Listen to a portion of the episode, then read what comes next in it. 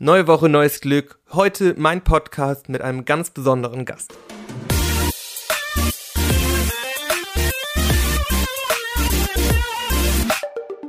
Der Gast bin ich. Und es wird eine ganz, ganz kurze Folge. Ich habe die letzten Tage leider super, super, super viel um die Ohren gehabt und habe es nicht geschafft, die aktuelle Folge zu schneiden und ähm, ja, zu bearbeiten. Und äh, deswegen gibt's keine richtige neue Folge, aber es gibt eine ganz, ganz kurze, kleine Entschädigungsfolge, in der ich ähm, euch einfach mal ein bisschen was anderes von mir zeige. Manche von euch wissen es ja vielleicht, ich stand vor der ganzen Pandemie-Geschichte ganz, ganz oft auf Bühnen, unter anderem bei Poetry Slams. Und ich möchte euch gerne einen kleinen Text heute vorlesen. Wie gesagt, es wird eine ganz kurze Folge, ganz entspannt, aber dafür vielleicht ja trotzdem ein bisschen schön. Und nächste Woche gibt es dann wieder eine ganz reguläre Folge mit einem ganz, ganz tollen Gast. Ich freue mich sehr darauf und ich hoffe, dass ihr dann auch wieder einschaltet. Heute ein Text, der normalerweise bei einem Poetry Slam stattgefunden hätte. Der Text heißt Sockenrocken und der geht so. Stich um Stich um Stich um Stich du strickst. Kreierst dir so Kostüme für die Füße. Kreierst dir so Kostüme für die Füße in den buntesten Farben, um sie dann an Weihnachten zu verschenken, um einfach mal Danke zu sagen. Du verstrickst dich. Du siehst nicht, was dir wichtig ist, siehst nur noch den Rauch in deinem durch Nebel und Neonlicht verdichteten Blick. Du verstrickst dich. Ohne zu sehen, dass das Stricken der Socken auch nur ein Synonym für dein Leben ist. Socken sind unscheinbar wichtig. Sie schützen unsere Augen vor dem ekligsten Körperteil am menschlichen Körper.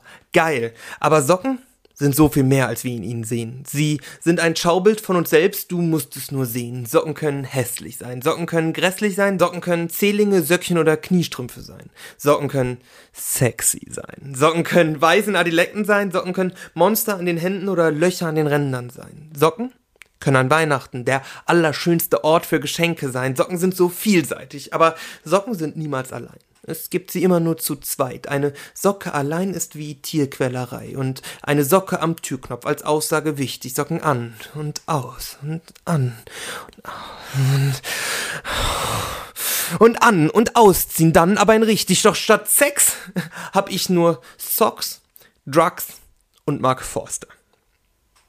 Aber du Du haust mich von den Socken. Mit dir ist jeder Tag wie Kuschelsocken. Du gibst mir mit deiner Barmherzigkeit genau das, warum Socken an den Füßen rocken. Und mit dir?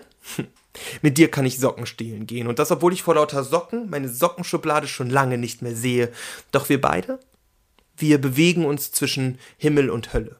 Und da sitzt der Teufel. Und der Teufel trägt nicht Prada. Der Teufel trägt aufgrund der warmen klimatischen Gefahren Sommersöckchen von einer Fair-Trade-Marke. Denn selbst der Teufel weiß, jede Socke hat ihren Preis und trotz moderner Konzerne, deren interne gläserne Kaserne in völliger Ferne für möglichst kleines Geld möglichst viel produziert, sind es Menschen, die dort arbeiten, um ihre Familien zu ernähren. Und während die Menschen um dich rum sich beginnen zu fragen, ob sie sich für Socken oder Shampoo für die Haare zu Weihnachten eher bedanken sollen, beginnst du dich zu fragen, was die ganzen Socken in deinem Kleiderschrank für eine Bedeutung für dich haben. Lang oder kurz, groß oder klein, schwarz oder weiß, was ist schon dabei?